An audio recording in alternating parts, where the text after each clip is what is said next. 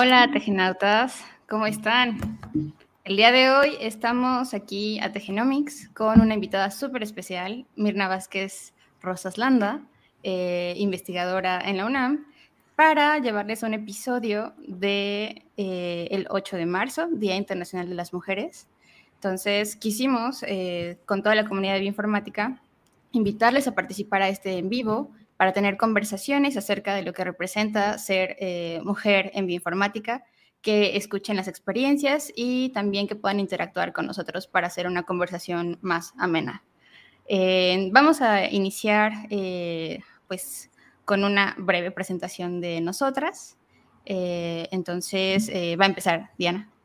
va a ser una presentación un poquito diferente a, a, la formalidad a la que estamos acostumbrados. Entonces, muchas gracias Diana. Hola, ¿qué tal a todos los que nos están viendo? Por ahí vemos una persona. Gracias, persona, por estar aquí.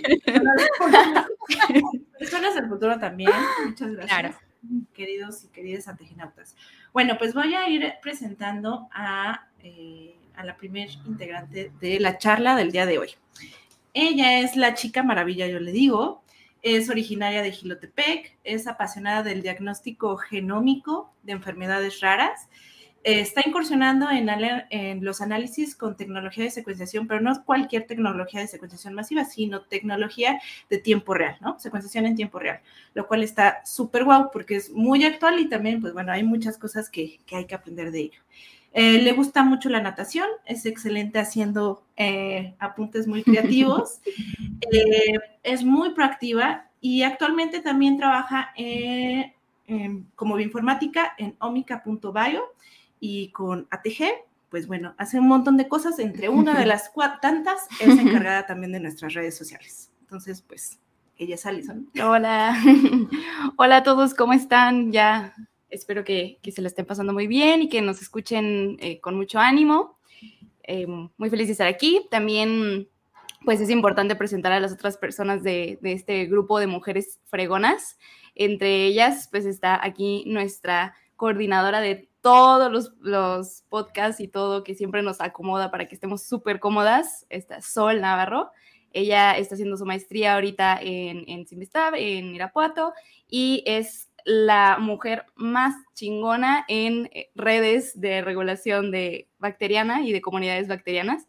Es buenísima con Python y seguramente ya la conocen en los cursos que tenemos y es de verdad muy, muy buena con, la terminal y con bioinformática. Y aparte es una de las mujeres que apoya más a las mujeres, de, todas las mujeres que conozco. Siempre está ahí para ti, muy empática, siempre tratando de ayudarte en lo que necesites.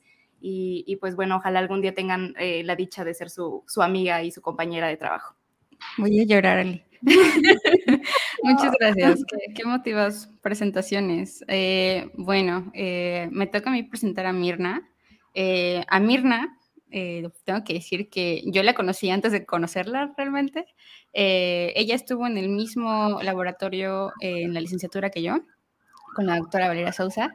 Entonces yo llegué y pues se hablaba de Mirna y de lo que hacía, sus investigaciones en, Cuatro Ciénegas, en las Pozas Rojas.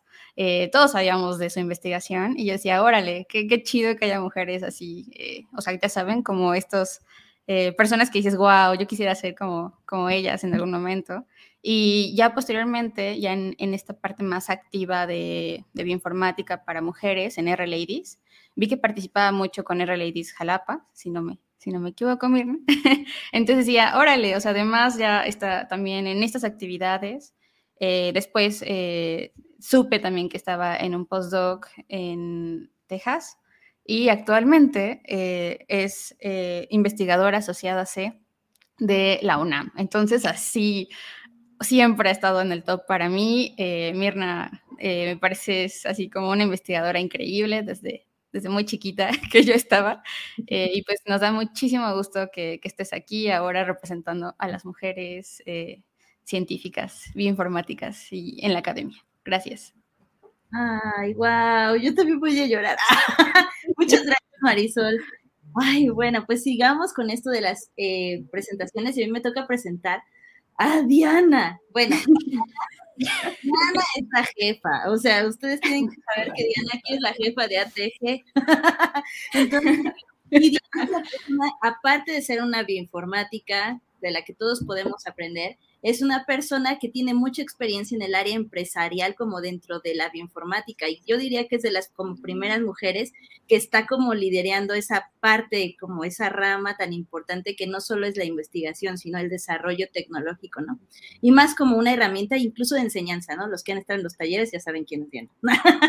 bueno, y Diana, Diana la conocí sin querer, nos conocimos un tiempo atrás porque Diana antes estaba o fue de las primeras que participó en esta empresa muy grande que se llama Winter Genomics. Ella era ahí como básicamente el project manager de todo lo que se hacía ahí y ella pues, era, siempre ha sido jefa, ¿no? ahí, y ahí me entrevistó. madera para. Porque quise trabajar ahí una vez.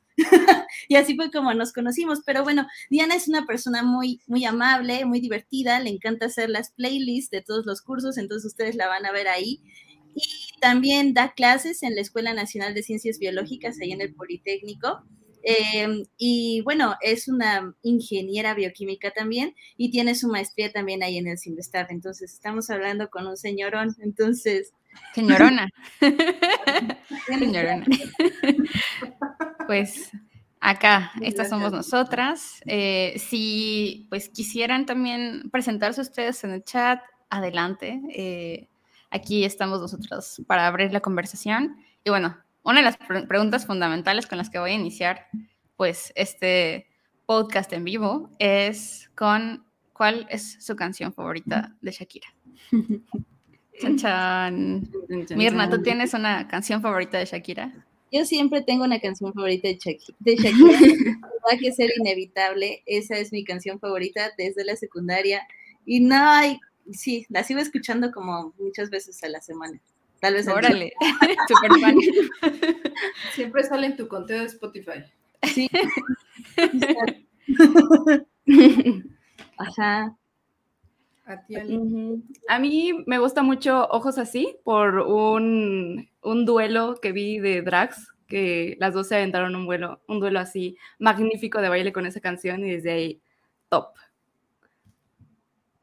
A mí creo que esta canción de Las de la Intuición, que es así como bien mm. característico de todo el outfit, bien, esa, esa, podría elegir. Aunque hace rato estábamos viendo otra cosa, ¿Suerte? Ah, la de Suerte. también coincidimos que esa, esa también nos gusta mucho. Excelente. Eh, yo he de decir que, o sea, como que tengo mis dos lados de Shakira, o sea, los lados como más de que te pegan y que duelen a veces. y los lados como pegajosos. Entonces, o sea, creo que, creo que me gusta la de Salir el Sol. Es como muy, como de esperanza, bonita. Sí, puedes llorar de repente con ella. Y la de Beautiful Liar que hizo con Beyoncé, creo que también es como. Ah, buena. Sí, sí, sí, para hacer ejercicio y así. Está cool. Pues excelente. Ustedes que, allá, bueno, ya del otro lado de los escuchas, eh, ¿cuál es su canción favorita de, Shakira? A ver, háganos saber, por favor, eh, si son alguna de las que nosotras también o, una totalmente diferente. Luego, eh, los artistas tienen estas canciones bien bonitas que son como no tan conocidas. Entonces, si, si tienen alguna recomendación, adelante. Aquí estamos para, para escucharles. No les pena decir que su favorita es La Loba. Ándale, rabiosa, rabiosa es buena. Estamos en espacio seguro. Sí, sí. Bueno, aquí les estamos leyendo. Y pues ahora sí, al tema de más de bioinformática, eh, pues iniciamos con esta pregunta esencial, que es, ¿cuántas formas hay de llegar a la bioinformática? Si bien sabemos que está el mundo académico, también sabemos que está el mundo empresarial.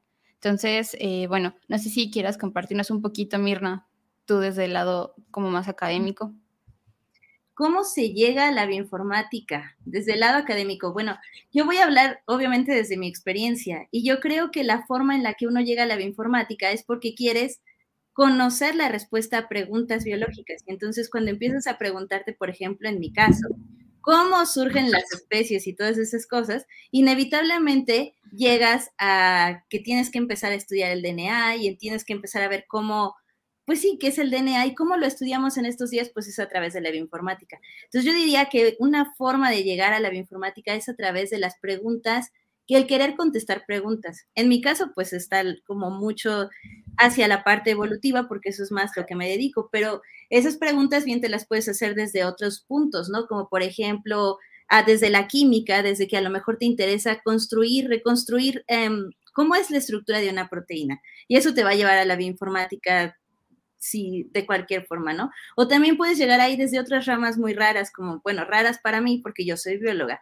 pero por ejemplo puedes llegar desde las matemáticas, inclusive desde la física, te puedes terminar yendo en el desarrollo de algoritmos que te pueden, pues, inevitablemente llevar a la bioinformática.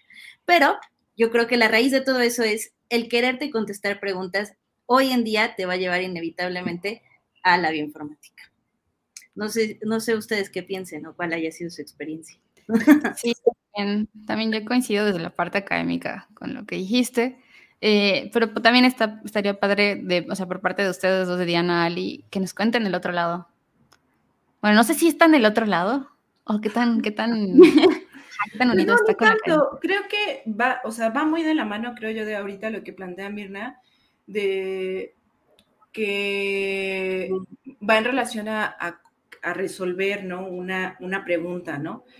Pero ese resolver una pregunta o de tener esta curiosidad, eh, porque en sí no nada más es como tienes la pregunta, sino tratas de resolverla, es toda esta mm, parte que yo la veo mucho como ingeniera, tal vez, de la solución, ¿no? De ver las opciones, hacerlo más eficiente, de llevar a cabo eh, pues distintos experimentos, pero en este caso experimentos que van a hacer en, computadora, en código.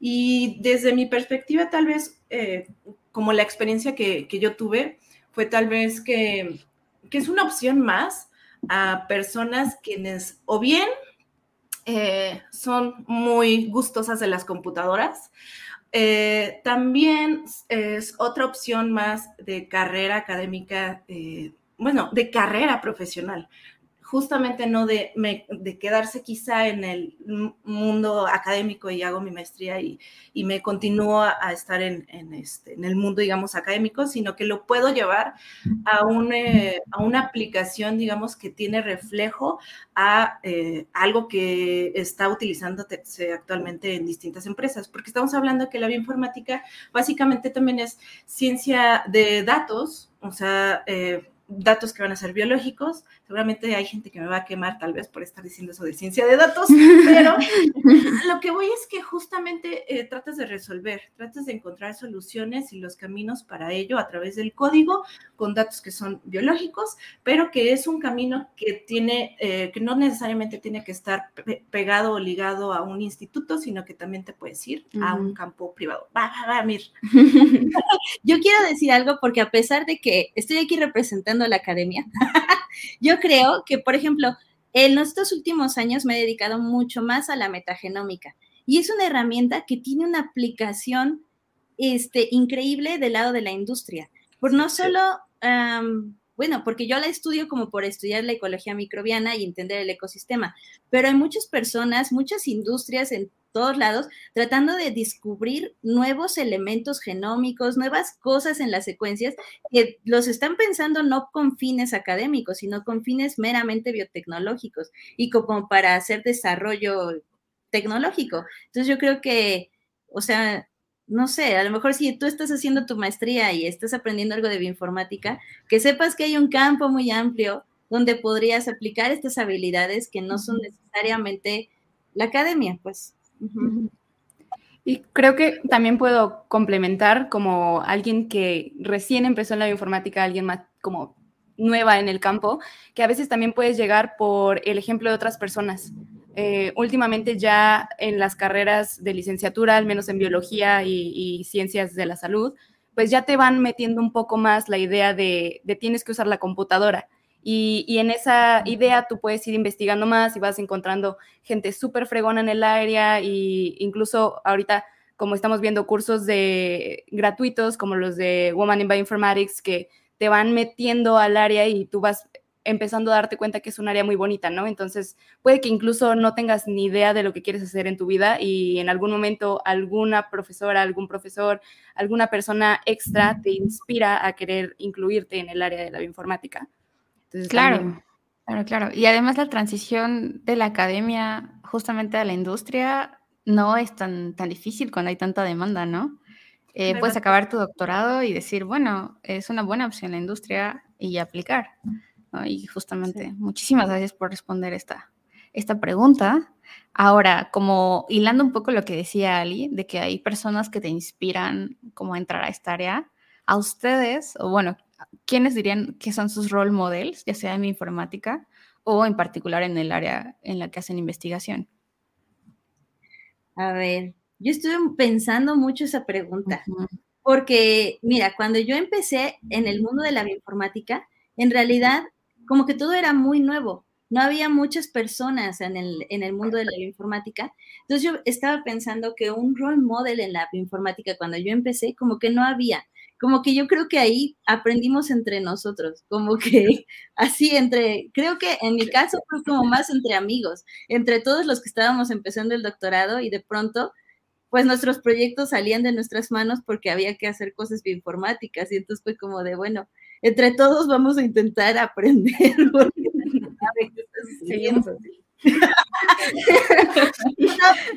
Pero yo también lo conecto un poco con lo que dice Ali, porque hoy creo que ya somos más, en el caso también un poco refiriéndome a las mujeres, creo que ahora ya somos más y ahora está esta comunidad tan grande y tan bonita donde creo que sí está como, no, no digo que sea más fácil porque tiene su complejidad aprenderlo, pero sí hay como más, pues a lo mejor cursos, más cosas, no lo sé. Tal estoy hablando como viejito.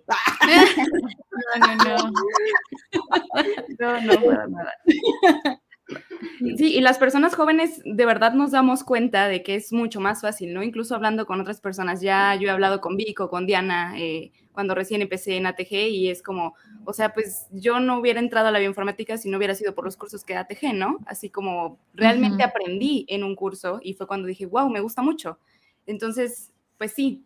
Y hablando, continuando con lo de los, los modelos, creo que también estoy súper de acuerdo con Mirna que es muy difícil encontrar este, modelos a seguir mujeres, y no porque no haya buenas mujeres, sino porque se habla muy poco de ellas y porque somos muy poquitas aún. O sea, cuando pienso en un role model de bioinformática, lo primero que se me viene a la cabeza es, es un hombre y, es un poco triste porque después te vas dando cuenta cuando vas entrando a, ya al camino de la bioinformática, que sí hay muy, muy, muy buenas mujeres, muy fregonas, que hacen cosas igual o mucho mejor que, lo que hacen muchos de los hombres que, están completamente reconocidos en el área, ¿no? Y creo que en mi informática está muy padre mencionar a, Margaret Dayhoff porque eh, pues casi no se le da el reconocimiento que, se merece y es realmente en bioinformática como pues como la mamá de la bioinformática, ¿no? E incluso llegó mucho antes que, que muchos hombres a, empezar a hacer como toda esta área completa que nos dio a todos este, este campo tan, tan padre.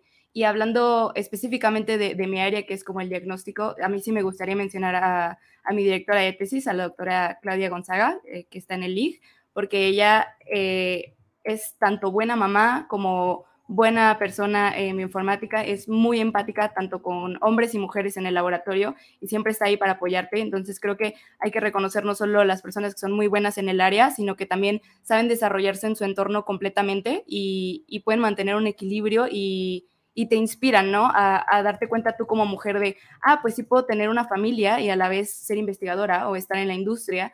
Eh, puedo tener mis fines de semana libres, pero también puedo, pues, eh, publicar en Nature, ¿sabes? Ese tipo de cosas que, ayudan mucho a, a personas jóvenes como yo.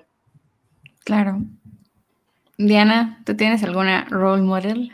Eh, sí, eh, cuando estábamos ideando ¿no? las preguntas, recordaba mucho a Geraldine, es que no sé muy bien su apellido, es Geraldine, Geraldine van der Eura, si no, tal vez lo digo mal, pero Geraldine, eh, lo que pasa es que yo conocí de esta bioinformática, es una bioinformática del Broad Institute, que básicamente es la fregona que llevó a cabo la comunicación del el pipeline de JTK, que es el gold standard para el análisis de variantes genéticas y que ya pues super aplicas a muchísimos organismos, pero que por supuesto para todo este tema de diagnóstico de enfermedades raras, pues súper necesario. Entonces, el tema es que, ah, no sé, igual ah, antes, que no había mucho, o sea, creo que eran más los foros justo de programación o de computación, de otros temas, ¿no? Pero tal vez sí, empezaba esto de la bioinformática, pero como que no se ponía todo muy de acuerdo. O sea, los foros todavía no estaban tampoco muy organizados. Y algo que me llamaba mucho la atención de, de esta Geraldine es que ella estaba a cargo del foro justamente de discusión y de dudas de este programa, ¿no? Bueno, de este pipeline de JTK y se aventaba como las respuestas a, todos los que iban llegando al foro, eh, hacía toda la comunicación del, del, mismo pipeline, o sea, quienes han estado en esta área de llamado variantes, el clásico pipeline de los cuadritos de justamente cómo va pasando el control de calidad y cómo los reajustas, etcétera, es de ella. A mí me gusta mucho esta parte de cómo está interesada en el, en el comunicar, pero que se que justamente le interesa a su público, vamos. O sea, no es nada más, ah, pues ahí está la documentación, sale, vaya y queda en un formato bien horrible, sino que se preocupó mm, eh, por esta parte de cómo lo va a transmitir y cómo lo van a captar gente que tal vez apenas está iniciando en bioinformática, por ejemplo.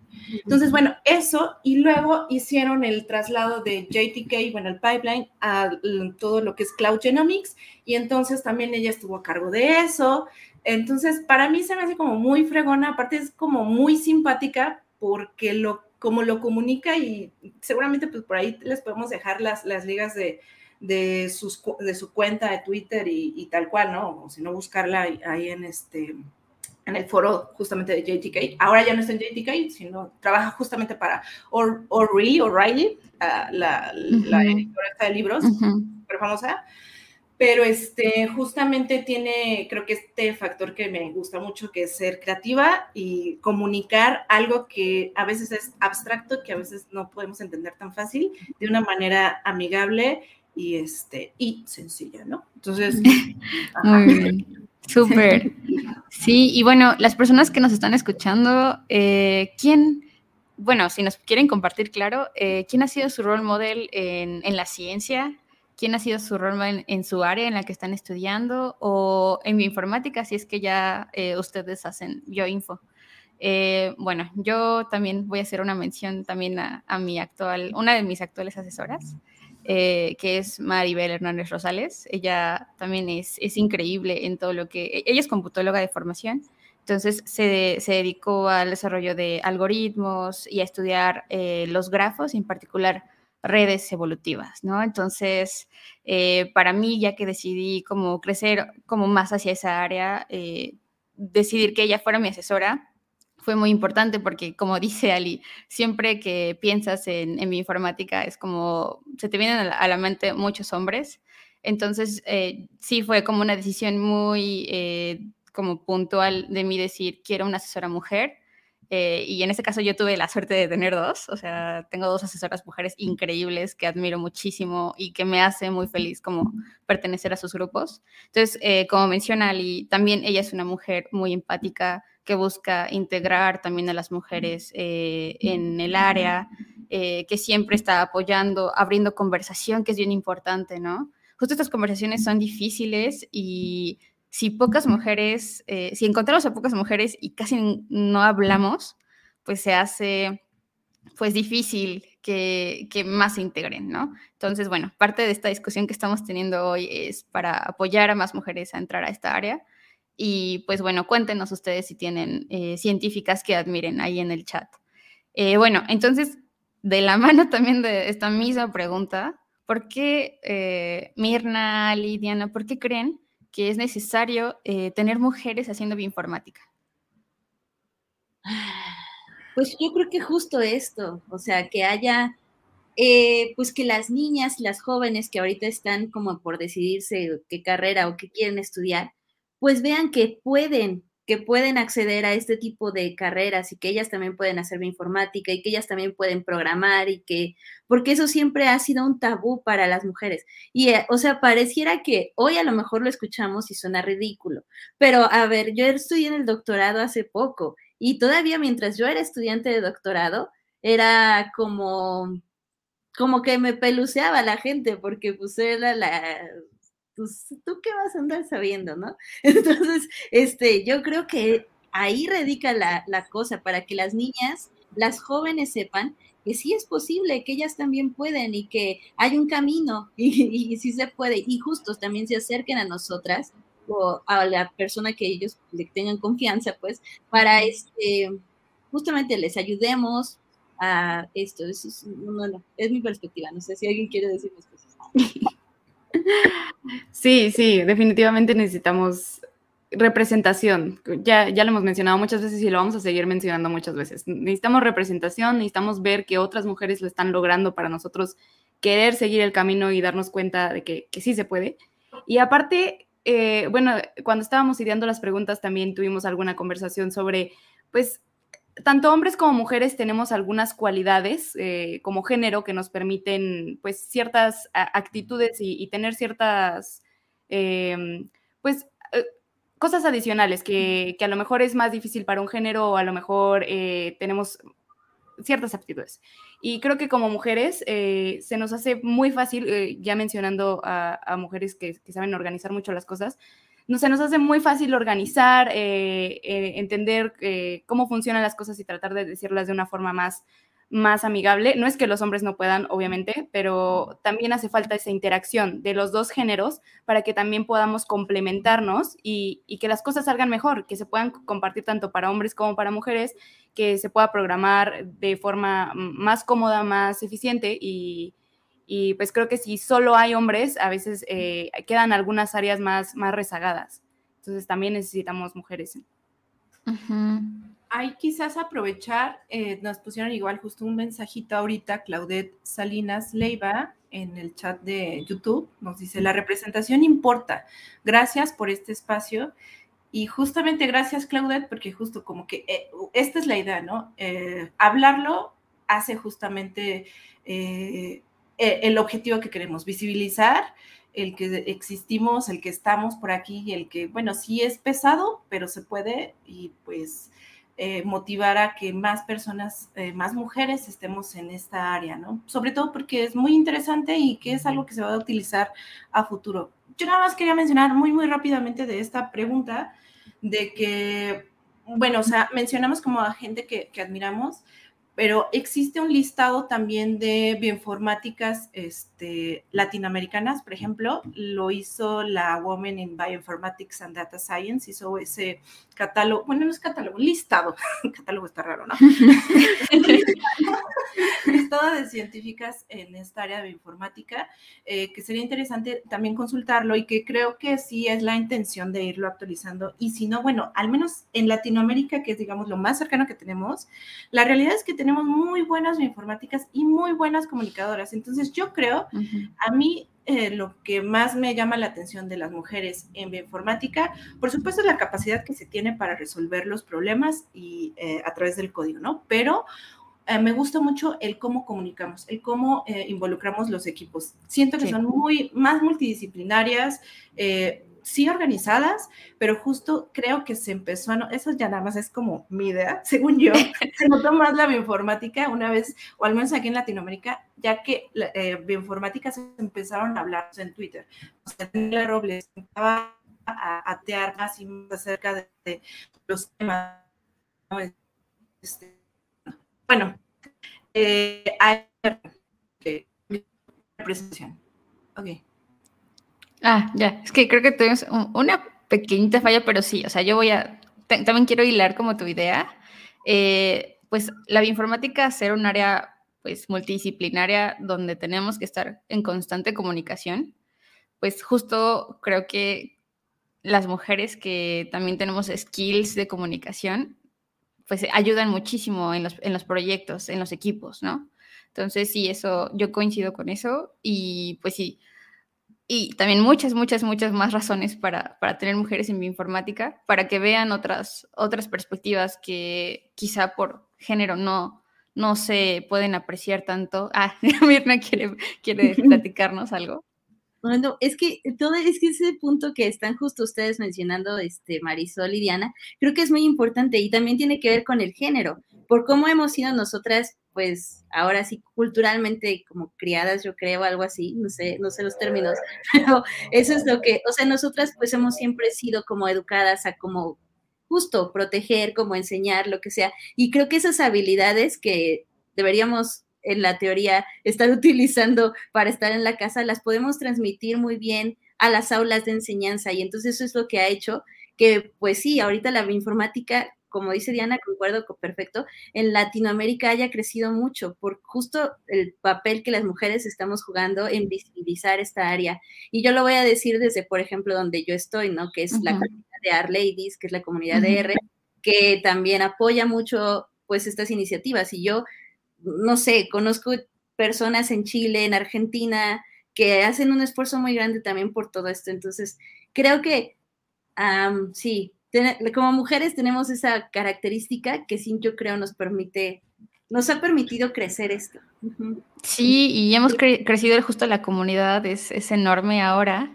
Eh, así que si tú nos estás escuchando y te interesa entrar al mundo de la informática, pues aquí hay una invitación de cuatro personas que te decimos que por favor, te necesitamos.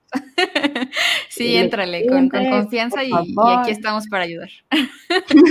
sí, sí, siempre como minorías vamos a, vamos a tener algo que aportar.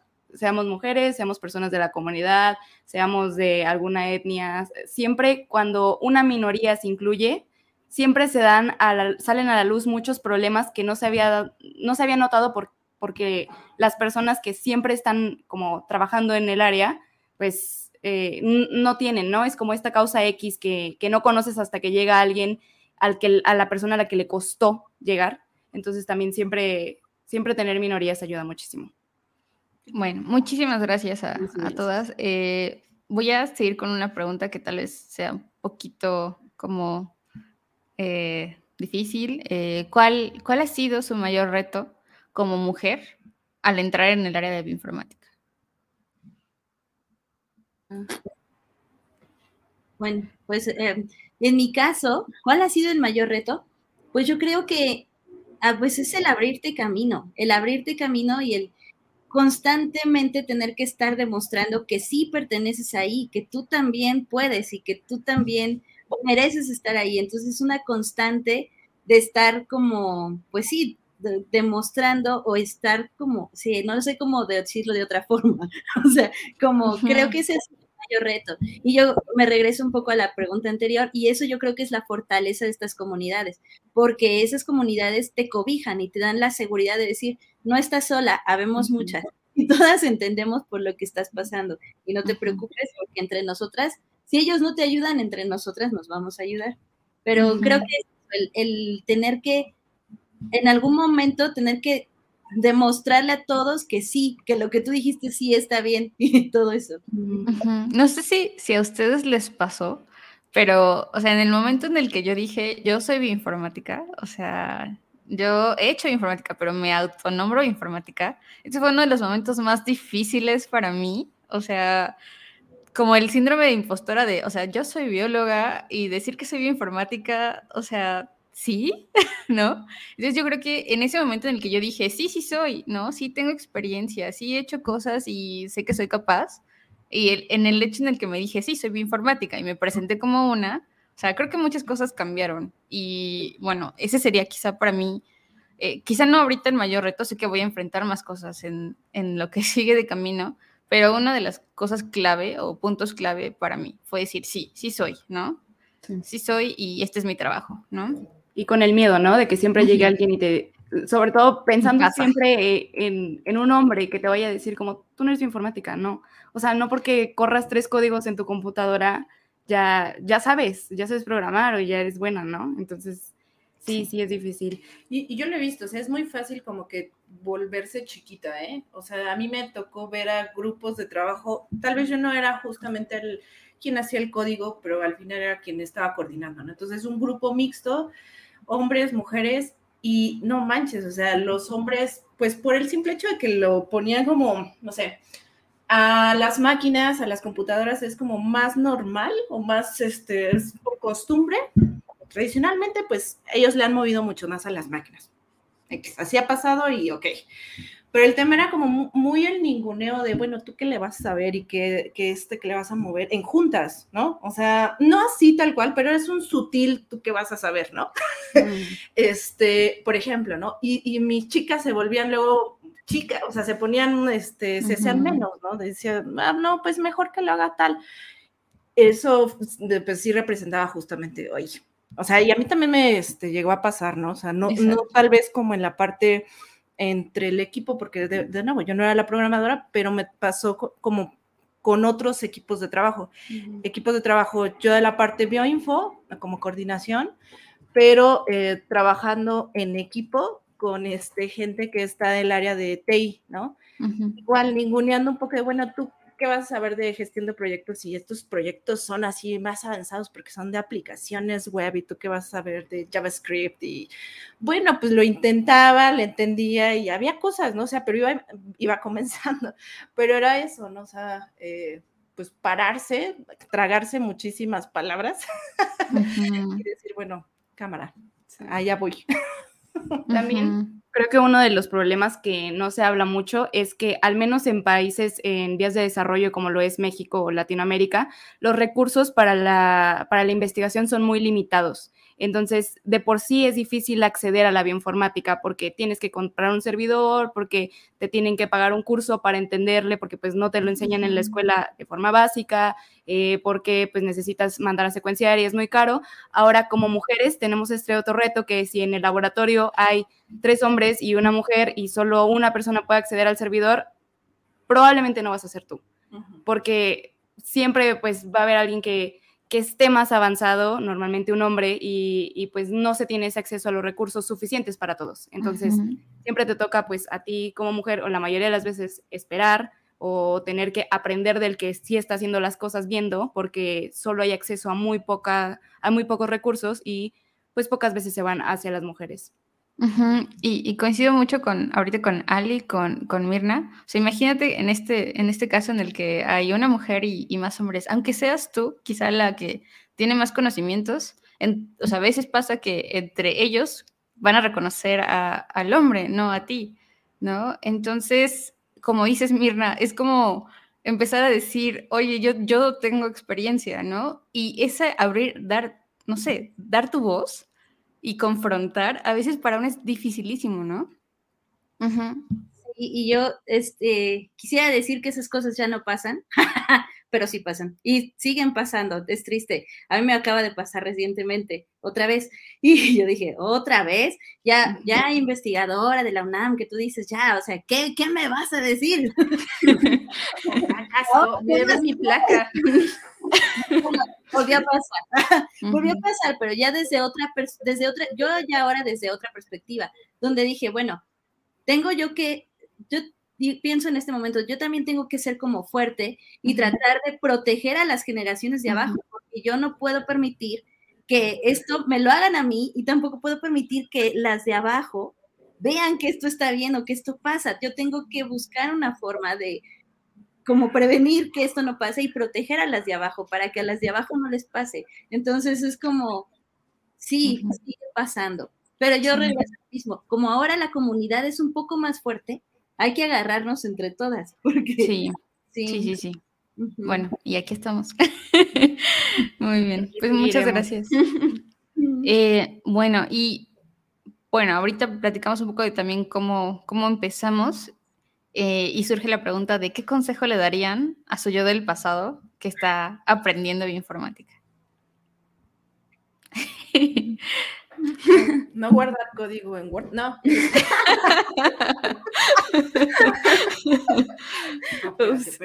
No, no era quemarnos, Diana. Ah.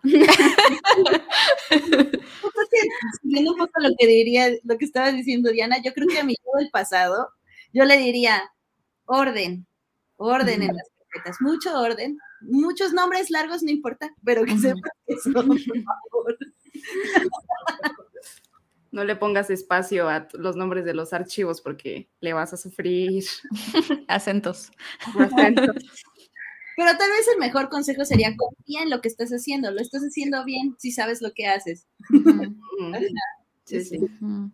Creo que para mí sería pide ayuda cuando lo necesites. O sea, porque a veces te quedas frustrada en un código de, es que no puedo, es que como yo le voy a preguntar a alguien si es mi trabajo, o sea, si es mi tesis, yo tengo que estar, tengo que sacar esto yo. Porque nos pasa mucho, yo creo que a las mujeres, ¿no? Como esta necesidad de validarnos, de lo tengo que hacer yo sola, porque si no me van a ningunear, me van a decir que no sé. Entonces, lo tengo que resolver yo. Y no, no siempre. O sea, puedes pedir ayuda yo agregaría, lúcete, o sea, de verdad, ya sea, no sé, cada semana, no lo sé, ve, escribiendo como que lo que vas avanzando, ve tu progreso y presúmete, o sea, de verdad, uno llegando a apuntar un poco lo que has hecho, dices, ah, wow, o sea, te sorprendes a ti misma. Bueno, que no quede tal vez solo hasta ahí, ¿no? De sorprenderse a, ti misma, sino, ¿por qué no decirlo? Y eso también nos ayuda como comunidad mujeres. Mira, hacemos esto, no es como tan raro que seas tan chingona. Ah, yo, yo quizá, o sea, el consejo que, que le daría a mi yo del pasado sería como sí escríbele a esa persona. O sea, por ejemplo, cuando tenía dudas a veces, sabía que alguien me podía ayudar, pero por pena no lo hacía. Y ya fuera en redes sociales incluso, ¿no? O sea, alguien que conocía de redes. O sea, y, justo en algún punto rompí esa, esa barrera de miedo y así fue como, sí puedo hacerlo, ¿no? Todo el tiempo puedo hacerlo y preguntar, ¿no? Y te das cuenta y buscas tus nichos, ¿no? Porque puede que, que como muy poquitas personas lo hacen ahorita, muy poquitas mujeres lo hacen ahorita, tal vez no le tengas confianza a quien lo hace en tu laboratorio, pero si te quedas con el miedo, no, o sea, no va a salir de ahí, ¿no? Entonces, si en tu círculo no hay alguien a, quien le tengas confianza, literalmente allá afuera, o sea, en las redes, eh, tú puedes contactar eh, a Mirna, puedes contactar a Ali, a Diana, a, pues a un montón de comunidades que hay, a las R Ladies, o sea, ahí están, ¿no? Ahí estamos. O sea, justamente redes como que nos abrió eh, la oportunidad de estar en comunicación. Entonces eso, eso le diría a, a mi yo del pasado y pues a las que están empezando también. Bueno, pues ya casi estamos en las últimas preguntas. Eh, esto también es un poco difícil. Eh, ¿Ustedes recuerdan algún momento en el que hayan tenido alguna desventaja? Bueno, ya platicamos un poquito de eso, ¿no? Eh, por ser mujer y cómo lidiaron con, con ello. Mm. Bueno, yo creo que sí. bueno, ha, habido muchas situaciones, yo creo, donde he estado en desventaja por ser mujer. ¿Y cómo lidias con eso? Bueno, principalmente yo creo que es a la hora de que te tienes que parar y tienes que defender lo que estás haciendo. Yo creo que eso es como uno de los grandes retos. Y la forma es como confiando en uno mismo y apoyándote en las redes. O sea, para mí las redes de informática han sido clave para que yo pueda como avanzar más rápido. Y yo creo que para en mi caso la comunidad de Arley fue con la que me encontré primero, ¿no? Cuando estábamos, recuerdo muy bien que estaban, conocí a la que era la la que estaba en Art Ladies México, Ciudad de México, y ella empezó a platicar como de que pues luego se van a comer o cosas así entre hombres y pues tú eres la única niña ahí y empiezan a hablar cosas, la conversación empieza a tornarse así como... Clásicos, clásicos. Sí, como de, empiezan a hablar de, ay, esa vieja, no sé qué. como de, no debería de estar aquí, pero son tus colegas, entonces te vas, te quedas, le entras al relajo y empiezas a hablar mal de otra mujer para este, quedar como bien. O sea, no sé, creo que las comunidades, cuando vi que a alguien más le pasaba, yo dije, wow, no soy la única, sí le pasa a más personas. Entonces, creo que las comunidades a mí me ayudaron mucho a tener confianza de lo que a mí me estaba pasando, a decir primero que no estaba loca, lo que me estaba pasando le pasaba a más personas y que, que, entre, que, que sí podía y que podía pararme y defender mi trabajo y pues ya, a ver qué pasaba. Justamente a mí también, así, súper identificada con lo que cuentas, Mirna. Eh, cuando recién empezaba, pues la mayoría de los grupos grandes eran, pues, mayormente hombres. Y pues salíamos a, a comer a la hora de la comida y estas pláticas tornaban un poco hacia esos tonos, ¿no? Y cuando, pues yo estaba en la licenciatura, o sea, como en los últimos semestres, y las escuchaba y decía, esto no está bien, pero, o sea, son todos contra mí, ¿no? O sea, no sabía qué decir. Y, por ejemplo, actualmente, si llega a haber algo así en la conversación, si, o sea, si soy la persona incómoda que lo para, ¿no? Y pararlo y ser la persona incómoda tiene su desventaja también, ¿no? Porque ahora eres la persona incómoda que lo para. Pero pues ya no podemos permitir cosas así. Y está bien padre, justamente, tener más aliadas, más mujeres que digan, ok, yo también pienso, pienso igual que tú, o sea, ¿por qué estamos juzgando a esta mujer, no? O sea, todos estamos haciendo un esfuerzo. Y a veces las mujeres también cometemos errores y a veces, o sea, yo a mi yo del pasado quizá dije, ah, sí, esa otra persona, mujer, no, es tan chida. O sea, también aprendemos, ¿no? Con el tiempo. Entonces sí, sí son desventajas y a la, al mismo tiempo pues seguimos lidiando con ello, ¿no? O sea, no es una cosa en pasado, seguimos lidiando con ello y seguimos aprendiendo todas.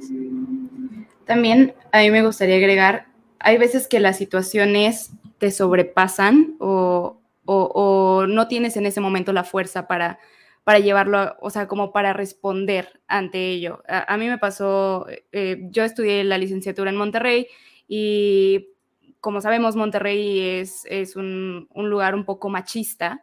Eh, me tocaron muchos profesores eh, que eran muy machistas, que nos hacían menos a las mujeres. Incluso me tocó alguna vez salir llorando de una clase porque algún profesor me dijo como, ay, no te vayas a lastimar tus manitas o cosas de ese estilo, ¿no? Y entonces, eh, en algún momento de mi vida yo dije como, pues me tengo que aguantar aquí porque es mi licenciatura, porque estoy estudiando, porque tengo que resistir por las otras mujeres, pero hay veces que que pues no puedes. Entonces, también quiero decirles a todas las que nos están escuchando, también es bueno salir de esos lugares tóxicos.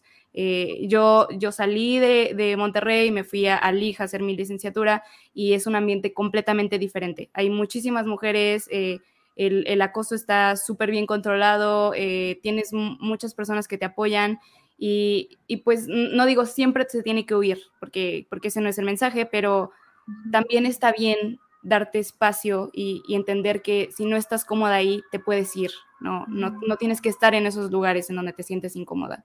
Mm. Gracias, Ali. Eh, no, yo iba a decir algo mm, parecido, de sí, justo a veces ya la, la situación es, eh, pues, o te tienes que ir, ¿no? O sea, a mí lo que me pasó es como una situación más de, quien era mi jefe era la persona machista, entonces era como de, bueno, o se va él o me voy yo. sí. pero sí, o sea, pero no se acaba ahí la cosa, o sea, lo hablas, lo dices. Yo intenté muchas veces como hacer a entrar en razón a la gente, pero pues la gente a veces no se puede. Pero este, bueno, o sea, se sale uno adelante, busca otros lugares donde me siento más tranquila, más segura. Y creo que de lo que más me ha gustado actualmente es como eh, ahora tengo una jefa mujer, este, sentirme como mentoreada por una mujer ha sido este, diferente, pero padre, o sea, bueno, madre. este, muy interesante también cómo, lleva a cabo este, mi, mi mentora, ¿no? De, eso del trabajo de, de, patentes, ¿no? Pero bueno, el punto es que finalmente, pues sí, huir de esos espacios que no te hacen bien funciona. Eh, pero también comunicarlo. Ahí tal vez a mí lo que me falló, quizá, o sea, lo dije pues con la persona que era la tóxica, pero no a nadie más. O sea, me lo guardaba mucho. Este, Ya como que con el tiempo lo fui abriendo y sacando, pero pues sí. Levantar la voz. O sea, tampoco es quedarse calladas y decir, bueno, ni modo, no puedo estar aquí, ya me voy, adiós. O sea, también comunicarlo. Y lo padre es que ya hay más espacios. O sea, ya es menos difícil encontrar un espacio donde te sientes segura. Y, vamos progresando porque próximamente nosotros vamos a ser los que hagamos esos espacios seguros, ¿no? Sí, también poco a poco, o sea, esto nos pasó, bueno, a mí también me pasó, ¿no? Entonces ya somos, pues yo creo que cuatro, cuatro aquí en las que nos pasó algo similar de todo lo que estamos diciendo. Eh, Y pues en las instituciones poco a poco va creciendo la presión para que haya control sobre estas situaciones, ¿no? Entonces, eh, pues hay personas de contacto a quienes puedes decir qué pasó, qué se lleva un protocolo. Estos protocolos pues están fallando muchas veces, ¿no? Pero, o sea, yo creo que es bien importante no quedarte callada, porque le puede pasar a otra mujer, ¿no? A otra, a otra chica que llegue al mismo lugar que tú. Y eso es lo que no queremos que pase, ¿no? Que ya no le pase a alguien más. Entonces, bueno, también justo de la mano, eh, ¿cómo podrían, o sea, cómo podrían ustedes ayudar a otras mujeres a romper con estas barreras de género que existen en el mundo, pues es que es en el mundo en general, no solamente en el mundo informático, ¿no? Yo creo que una cosa muy importante es ser empáticas entre nosotras. O sea, porque justamente el mundo machista nos ha hecho ser enemigas, amigas y rivales, no sé. es una novela. o sea, el mundo machista nos ha hecho ser rivales y justamente había tan pocos espacios que las personas competíamos mucho entre nosotras para ocupar espacios. Entonces yo creo que de entre nosotras tenemos que quitarnos esa forma de pensar y entender y ser empáticas. Porque exactamente como lo vimos aquí a cuatro personas, nos, pasa, nos han pasado cosas similares, cada quien desde su lugar. Y entonces siempre que veas a otra mujer y la veas sufrir, o la veas como que está pasando por algo así, no pienses como el machismo te va a llevar a decir, ay, pues seguramente andaba con él, o seguramente no sé qué, porque es lo que normalmente se dice, ¿no? Porque es la cultura que tenemos. Pero cuando escuches a la vocecita en tu cerebro diciendo eso, y no, vocecita, no, esa chica es igual que yo y también está sufriendo. Y entonces, darnos la mano entre nosotras, escucharla, darle un espacio donde ella se pueda eh, eh, compartir lo que le está pasando. No tiene que ser tu amiga, si te cae mal, te cae mal, pero de menos escucharla y brindarle ese espacio seguro como de apoyo y que sepa que pues si ella necesita algo, tú vas a estar ahí y la vas a acompañar, hablar con quien tenga que hablar y hacer lo que tenga que hacer, y tú vas a validar su historia porque lo que le pasó es real y lo sabes porque también te ha pasado a ti de alguna forma. Algo que también siento que ayuda mucho, como ya lo mencionamos antes, es hablarlo. Por ejemplo, aquí Michelle nos dice en el chat cómo, cómo podemos hablar de estas situaciones incómodas, ¿no? A veces eh, pues es hablarlo y visibilizarlo sin que, sin que nos tachen, como menciona aquí, de personas locas. Y creo que mientras más y más lo hablemos, menos nos van a seguir tachando de locas porque ya no somos dos, ya no somos tres, ya somos 50, ya somos 100, ya hay un protocolo porque ya muchas personas hablaron. Entonces, eh, en estos momentos, en estos lugares donde no puedes hablarlo directamente o te sientes muy incómoda de hacerlo, eh, pues acércate a alguien de confianza. Eh, es muy bueno tener eh, personas dentro de tu área que sean de tu mismo género. Eh, por ejemplo, tener una mentora mujer, una compañera mujer, justo para no sentirte sola y pues si no puedes hablar con tu PI, si no puedes hablar con el director del instituto, pues háblalo con alguien cercano que incluso a veces sirve hablarlo con hombres que, que sabes que son, que te pueden ayudar porque a veces esa misma posición privilegiada ayuda a que a ellos sí los escuchen y a ti probablemente no te van a escuchar. Entonces, si tienes un hombre también de confianza, eh, yo sé, en algún momento quisiéramos que esto no tuviera que pasar, pero por ahora, eh, pues podemos apoyarnos también en ellos para que, pues al fin y al cabo, nuestra voz se escuche, ¿no? Y se pueda hacer algo con esas problemáticas. Sí, bueno, también relacionado a la pregunta que nos hace Michelle, eh, pues es que es difícil o sea, yo creo que a las cuatro nos cuesta mucho estar aquí paradas diciendo estas situaciones, ¿no? Pero al menos, no sé, no quiero hablar por las demás, pero yo siento que si yo digo en este momento algo que incluso pueda ser usado justo que me digan, ay, lo tomaste muy personal o algo así, yo sé que aquí hay tres maravillosas mujeres que van a apoyarme y me van a respaldar, que no me van a dejar hacerme chiquita, que no me van a dejar eh, intimidarme por un comentario, porque muchas veces estos comentarios pueden ser hasta por hombres anónimamente, no es que me haya pasado. Eh, entonces, pues yo, o sea, yo estoy súper segura de que mi comunidad, esta comunidad, va a respaldar y nos va a apoyar, ¿no? Entonces, pues sí, es difícil, ¿no? Es difícil, pero estamos abriendo la voz por muchas que no, que no lo han hecho. Quizás es recalcar mucho, pero creo que sí es importante porque al menos yo ah, lo veo que justo sí tener las representaciones eh, a través de las comunidades o a través de tus amistades va a funcionar bastante. Eh, no sé, a mí antes eso se me hacía como muy loco, ay, ajá, no, no, no puede ser. La realidad es que eh, sí, sí sucede porque empiezas a ver, ah, mira, fulanita ya expresó, por ejemplo, este mismo hecho, ¿no? Tal vez no nos están escuchando ah, hablar de estas situaciones y que quizá, este, sí, las estamos platicando muy normal, pero hace tres años no podíamos hablar de eso. Empezamos a hablar de ello con, no sé, con alguna amiga eh, volvimos a hablar de eso otra vez con Sol o con Ali, otra vez este, para planear el capítulo, ay, otra vez lo voy a tener que sacar. Entonces como que vas ir, eh, vas este, compartiendo lo de cachitos y te vas dando cuenta de que justamente eh, es importante, por supuesto, pero que tienes una red de apoyo que te puede ayudar con el hecho, aunque sea de, de escucharse, ¿no? Y creo que gracias o de una de las cosas de gracias a la pandemia de las comunidades digitales, pues justo fue eso, ¿no? Unirnos mucho más. No sé si eh, sería tiempo de mencionar quizá algunas de esas comunidades, este, también, ¿no? ATG. claro, síganos en nuestras redes sociales. ATG, este, mencionar bueno, yo puedo mencionar una y si quieren mencionar más. ¿Sí? Está Women and Bioinformatics and Data Science Latinoamérica, WDCLA. Eh, desde ¿qué? 2021 empezaron a hacer un congreso de bioinformática y algo que estuvo muy interesante, incluyen un conversatorio de género. Eh, y se pone muy bueno. Eh, está muy interesante, además de que hay sesiones académicas, bueno, pues está esta otra parte. Eh, yo podría mencionar esa comunidad y que, por ejemplo, de las últimas acciones que se han hecho son un bootcamp especializado para mujeres que quieren iniciar en bioinformática, ¿no? En el cual igual ATG está colaborando, pero digo, ellos, ellas están haciendo toda la organización, todas son mujeres, este, todas las estudiantes también, y pues está muy padre, la verdad. Eh, muy interesante el cómo lo, la manera en cómo se aborda también el mismo, los temas que tal vez clásicamente hemos visto, que lo toman de una manera también incluso hasta más creativa. Yo he visto así como muy muy cómoda, muy la agradable. comunicación bien, la enseñanza bonito.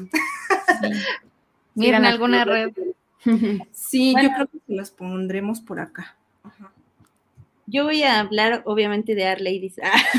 sí. La red mujeres que nos, entre nosotras nos enseñamos a muchas cosas, principalmente a programar y a aprender R, eso, es como nació este grupo. Es uno de los grupos, creo yo, más viejos, inició desde el 2012, pero realmente no tiene, tuvo impulso hasta como por ahí del 2016 o 2017, cuando el ARC Consortium dio dinero para empezar a organizar, mejorar más la organización. Entonces ahí yo creo que fue como empezó a crecer.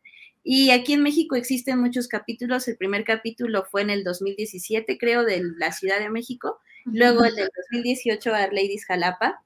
Este, y de ahí con la pandemia, pues creo que ya han crecido muchísimo. No podría decir que cada estado tiene uno, pero sí yo creo que ya tenemos una buena representación en todo el país. Y básicamente es un grupo donde muchas mujeres nos reunimos a aprender código. Y una de las cosas que yo creo que tiene esta comunidad es que la estructura de la comunidad permite no solamente aprender, sino que también te da la oportunidad de enseñar. Y entonces aprendes otras habilidades como de liderazgo, que normalmente no se fomentan dentro de las mujeres, ¿no? Pero la comunidad lo que trata es que no solo seas una buena bioinformática en tirando código, sino que más bien seas buena también como enseñando y sepas que tienes esas habilidades y está soportada por toda esta comunidad de mujeres. Entonces siento que Arladies es una comunidad bonita, las que les guste ese lenguaje de programación pueden ir, las que no les guste, pero igual les gusta el cotorreo, pueden ir. la comunidad es bonita. Entonces, este, ajá, ahí, ajá. Bueno, yo quiero motivar, bueno, incentivar, o sea, no voy a recomendar uno en particular, pero, o sea, si ustedes no encuentran a su comunidad en el espacio en el que están, las invito a que lo creen, ¿no? A que sean literal mujeres impulsoras de esa nueva comunidad, ¿no? Entonces, así jalen a su amiga que tal vez dice, yo no hago bioinformática, pero, pero se la pasen chido con ella, ¿no? Jálenla, empiecen a hacer como una bolita donde aprendan entre ustedes, inviten a más mujeres, ¿no? Esa, esa es como mi, recomendación. Creen nuevas redes de apoyo. Y yo sumaría lo que dice Marisol, simplemente el que dense esos roles. Si tu amiga le gusta, bueno, está aprendiendo, pues dile, ahora tú da esta clase o ahora tú preséntalo y tú apóyala para que ella también pueda crecer y así entre ustedes apóyense para que desarrollen esas habilidades que por mucho tiempo se nos negaron, porque eso no era lo que las mujeres hacían. Tecnolatinas también podría como por acá. R Ladies, Cuernavaca, Jalapa, Py Ladies, si les gusta Python. Py Ladies. R, yo. Deberíamos de abrir un, un Bash Ladies también. Órale, cool. Muy bien, pues ah, vamos a tomar una de las preguntas que están por acá por el chat. Ah, ya no la veo, aquí está. Si quieren yo la, la digo. Ah, ok. Nos pregunta Karina, eh, que apenas está comenzando en el mundo de la biotecnología y que es un área espectacular, pero a veces siente que el ambiente estudiantil es muy competitivo. Si alguna vez nosotros hemos sentido eso todos los días, a todas horas, en todo momento. Y, creo que es algo que, sobre todo como mujeres, nos cuesta más lidiar con ello porque ya nos han reprimido muchas veces, incluso viendo a otra mujer siendo exitosa. Es como, eh, creo que a mí me pasa mucho, no, no es este celo de, ay, ¿por qué ella le está yendo bien? Es como, ¿qué me falta a mí? Como, ¿por qué si yo estoy haciendo un camino similar? Porque ¿por qué no soy buena? ¿Por qué, por qué no llego a, donde esta otra persona ha llegado? ¿Qué, ¿Qué, me falta? ¿Qué necesito hacer? ¿no? Y pues em, creo que a todas nos ha pasado, no tengo una respuesta sobre cómo lidiar con ello porque estoy lidiando con ello todos los días, pero pues sí creo que es importante darte siempre tu lugar y tratar de, mm, como dice Diana, demostrarte, bueno, no demostrarte a ti misma, mm, recordarte a ti misma lo que has estado haciendo, cómo has estado creciendo, porque muchas veces eh, creemos que estamos creciendo muy lento, pero realmente no. Y, te das cuenta hasta que otra persona te lo dice. O sea, me ha pasado eh, muchas veces con Diana, con Sol, e incluso con, con Víctor aquí en ATG, que yo me siento la persona más tonta del mundo, ¿no? Que llevo dos horas con el mismo código y no puedo y me enojo y es como, quizás ni siquiera soy buena en mi informática. O sea, quizás ni siquiera soy buena programando, o sea, mejor me voy a leer eh, biología, doy clases a otra cosa, porque la computadora y yo no somos amigas. Y, después llega Diana y me dice como, wow, o sea, qué padre que estás haciendo esto en tu tesis y así, te das cuenta como, ah, o sea, sí estoy progresando. Y, y hay veces que no está esa persona para recordártelo, entonces recuérdatelo a ti misma siempre, cómo vas creciendo, qué estás haciendo. Hoy pude correr el código que me tardó dos semanas en correr y, y no, lo, no lo había logrado en dos semanas, check. Eso, eso es muy importante, ¿no? aunque, aunque haya sido mover un archivo de carpeta. Es, es siempre recordártelo. Y, por ejemplo, ah, bueno, mira, mira tú primero. Bueno, si quieres, Marisa. O sea, yo creo que la, la contraparte, o sea, el mundo es, el, en general el mundo académico es altamente competitivo. El, y sí, o sea, es, es difícil, pues no sé por qué, porque en realidad la competencia no nos lleva a ningún lado. Lo que deberíamos de buscar es conectar y hacer sinergias entre nosotros. Y yo creo que justamente el antídoto, la contraparte a esta competitividad extrema son, voy otra vez a regresar a lo mismo, los grupos los grupos de apoyo y estas comunidades, donde lo que busquemos sea justamente crecer juntos. Entonces, tratar de apoyarnos entre nosotros y yo creo que las comunidades que ya se mencionaron previamente lo logran muy bien. Y entonces yo creo que una forma a lo mejor que puedes empezar a trabajar desde tu, donde estés, desde tu escuela, tu comunidad, es tratar de abrir un nuevo grupo, un nuevo grupo donde se establezcan estas reglas de respeto que permitan la coexistencia de las personas y se van a dar cuenta que entre en si se ayudan, van a crecer más y van a crecer más rápido, en lugar de estar compitiendo los unos a los otros. Al final yo creo que, que es un modelo que nos lleva, nos va a llevar más lejos que si estamos así echándonos tierra entre nosotros. también eh, me gustaría mencionar lo que ya había mencionado también antes, no siempre te tienes que quedar ahí, o sea, porque hay veces que la eh, competitividad es sana, pero muchas veces alguna persona muy cercana a ti es competitiva en, una mala manera y tampoco eh, o sea, todas las personas tenemos ciertos problemas, eh, hemos sido educados de formas diferentes y, no, no puedes como solo reprocharle a la otra persona que, pues que, que, sea competitiva para mal, que te esté haciendo daño, pero si tú te sientes incómoda con alguna persona que sientas que está pasando esa línea sana de competitividad, no necesitas estar ahí.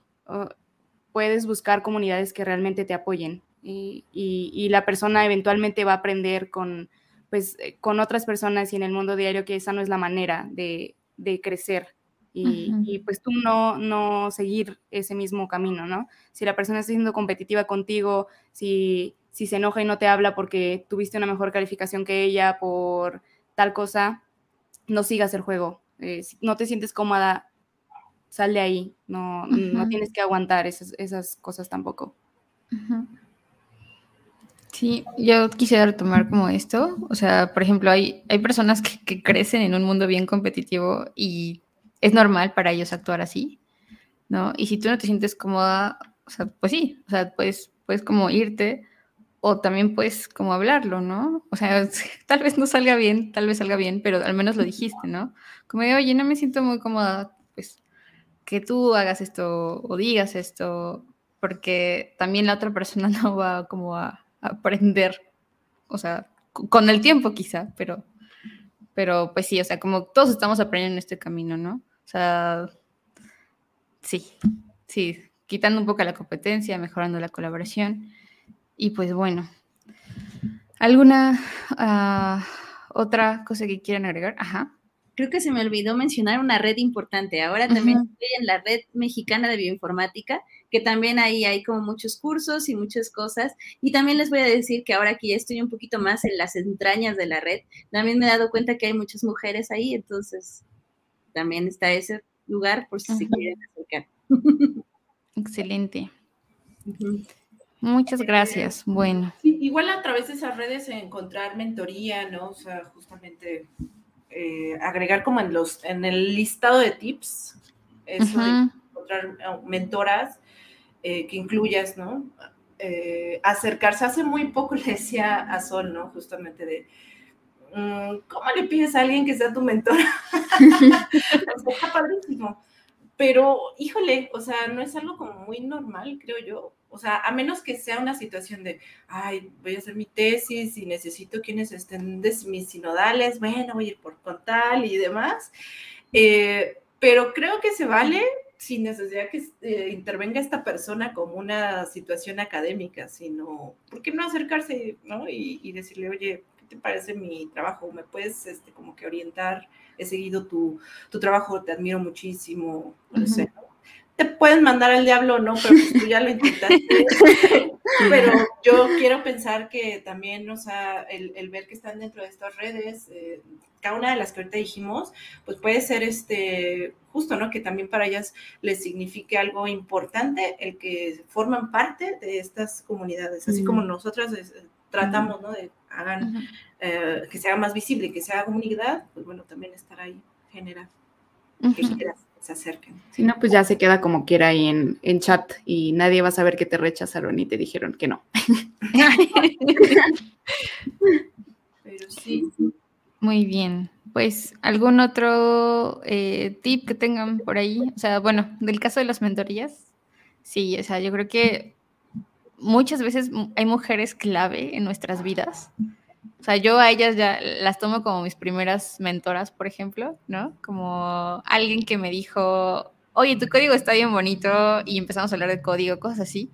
Y digo, órale, o sea, la primera vez que hablé con una, una persona que tenía más experiencia y empezamos a entablar esa conversación, o sea, no sé, mi primera mentora, ¿no? O sea, hay mujeres clave que te dan esos, esas grandes enseñanzas, ¿no? Pero también las puedes, o sea, a veces aparecen en tu vida y es maravilloso, pero también las puedes buscar, ¿no? Entonces, también invitarlas a que si admiran mucho a una científica o alguna amiga incluso, o sea, puede ser algún de la misma, del mismo grado, o sea, decirle, oye, o sea, me parece que tienes como mucha experiencia en esto, eh, ¿quieres como ser mi mentora en esa área? O alguna estudiante más grande, o postdoc, o investigadora, ¿no? Entonces, también invitarlas a que eso se puede. seguro va a haber comunidad bonita. Si no, pues hay también más opciones. Eh, y hay programas también más formales de mentorías que pues podrían buscar como en el futuro, ¿no? Si se adecuan a la situación en la que están, pues es una buena opción. Em, mm, ¿Qué consejos darían para iniciar grupos de bioinformática en sus universidades? Es una pregunta que nos hace Jazz. Eh, no sé si alguna de ustedes quiera responderla. Pues mm. yo pensaría que, por ejemplo, una forma de iniciar un grupo de bioinformática en tu universidad es, o sea, primero resuelve toda la parte administrativa, a lo mejor que te presten, si no, si no puedes, a lo mejor que te presten un salón, a lo mejor conseguir una un Zoom que no te dure 40 minutos, que te dure más tiempo o algo por el estilo y empezar a invitar amigos, así como de, oye, ¿te interesaría aprender esto? O qué paquete tienes pensando en R, ¿no? ¿Qué, qué plot te gustaría hacer que no puedes y nos juntamos y en una hora lo hacemos, ¿no? Y no sé, diles que vas a llevar café. Galletas. Galletas. Esa es la clave. Sí. Si no, no va a haber quórum. Sí. ¿Qué otra cosa? Yo creo que sí, eso, organizar talleres, o sea, entrar en dinámicas de, o sea, la, la realidad es que todos quienes llegamos a estar aquí somos ñoños, ñoñas, la verdad. O sea, entonces, organizar algo así, estudiar. de lectura. Mira, ahorita estoy haciendo algo que se llama, voy a empezar el próximo viernes, viernes de código. Y así, voy oh, invitados todos. Y la cosa es solo eso, nada más para que, pues, a ver, quiero hacer un Gigi plot y no me sale. y ya no tenemos una hora a resolver cómo hace Y así, y procura siempre que sea un ambiente ameno si tu comunidad empieza a crecer, pues yo te recomiendo que hagas un código de conducta y establezcas normas de comportamiento y todas esas cosas. Mientras esté chiquito, pues solo pídeles que haya respeto a todos los tiempos. Y conduce a lo mejor las primeras reuniones como con el respeto que tú quieres que se lleve en la reunión. Y hacerlo tal cual como al estilo que también te acomode, ¿no? O que les acomode a quienes lo vayan este, formando. Porque quizá, o sea, si no puede ser presencial o en tu, tu escuela, puede ser que todavía no haya como algunos grupos que empiecen con esto. ¿Por qué no convocar a otras escuelas y lo haces virtual y te avientas un canal de Discord o alguna otra forma, un canal de Telegram? Sesiones de Zoom los viernes o en Twitch tal. Me voy a poner a hacer este, sesiones de solución de errores en mi código, ¿no? Algo así. Y poco a poco, ¿no? Vas conociendo a la comunidad. Por supuesto, tener las reglas claras del inicio creo que está muy bien. Respetar a todas las personas que estén incluidas eh, en el mismo. Y también, si es solo para mujeres, pues también aclararlo. Oye, pues así es la onda de este grupo, ¿no? También hacerlo. Así que este, poco a poco podrá ir creciendo tu, tu comunidad. Sí. sí. Yo tengo otros dos consejos muy básicos, pero simples. Primero, intégrate en un grupo aparte donde tú no seas el organizador para que veas cómo funciona un grupo. Y si no es en tu escuela, hay, muchos en línea, ya mencionamos algunas comunidades, ve cómo funcionan las cosas, eh, también para que no, no, empieces de cero, para que no tengas que volver a inventar la rueda, ya, ya se han hecho cosas, para que sepas más o menos eh, eh, qué hacer. Y también no te desesperes si, si pasan tres, cuatro viernes y nada más estás tu amiga y tú y existiendo.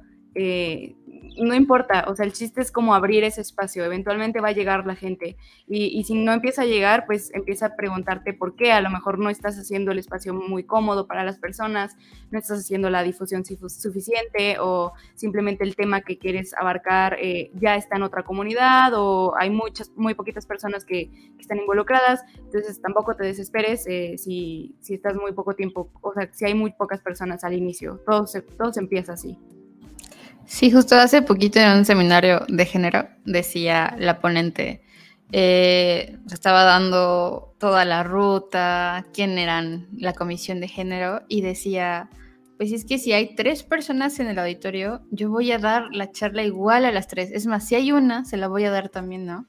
Porque, o sea, así empezamos, ¿no? De poquito. Y es importante que estas personas, pues, se sensibilicen, que estas personas empiecen a integrarse, ¿no? Y a su vez como que vayan invitando a otras.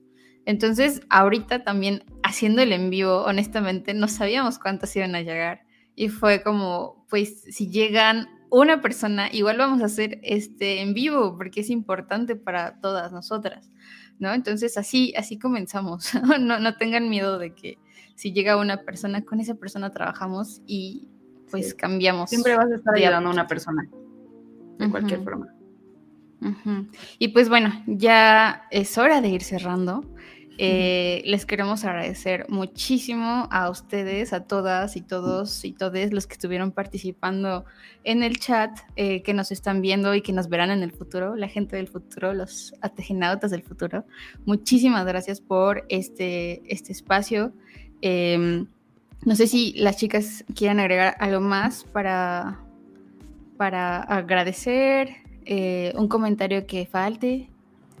no, realmente pues ya mencionaste agradecer por estar aquí. Recuerden que, no va a ser el único podcast que vamos a tener, vamos a seguir creando contenido. Entonces, si realmente les gustó, si son nuevos aquí, si tienen muy poquito siguiéndonos, pues eh, siempre vamos a estar aquí, sobre todo para ustedes, chicas, mujeres. Eh, si necesitan algo, pueden contactarse con cualquiera de nosotros sin ningún problema, eh, con nuestras redes sociales también. afortunadamente, los hombres que también están dentro de nuestro grupo son, son muy buenas personas y en dado caso de que ellos no puedan ayudarlos, también vamos a estar nosotros siempre aquí. Y pues eso, espero que les haya gustado el contenido. Pues yo agradecerles a las tres que me hayan invitado a estar aquí hoy. Fue muy divertido, siempre es divertido. Ahora sí, se pone muy bueno el chisme, la verdad, Mirna. no, pues muchas gracias a todas, eh, a las tres por invitarme y pues a toda la comunidad que está por allá afuera. Ya saben, si tienen alguna cosa que quieran platicar, o sea, si quieren algo muy académico, podemos hablar algo muy académico. Si quieren chismear, pues también pueden chismear conmigo, platicarme de sus tramas y todo lo que quieran. Muy bien. Va a haber pues, ¿eh? pues listo. Muchísimas gracias y nos despedimos de todas, todos, todos y todos. Síganos, suscríbanse. Síganos en redes sociales. Nos Vemos. gracias.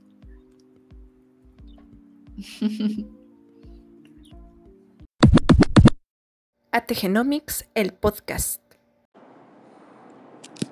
Saludos a Diana de Ategenomics de parte de todos tus amigos de la universidad. Te queremos mucho. Únete a esta conversación en arroba ategenomics en todas nuestras redes sociales. Y bienvenidos todos.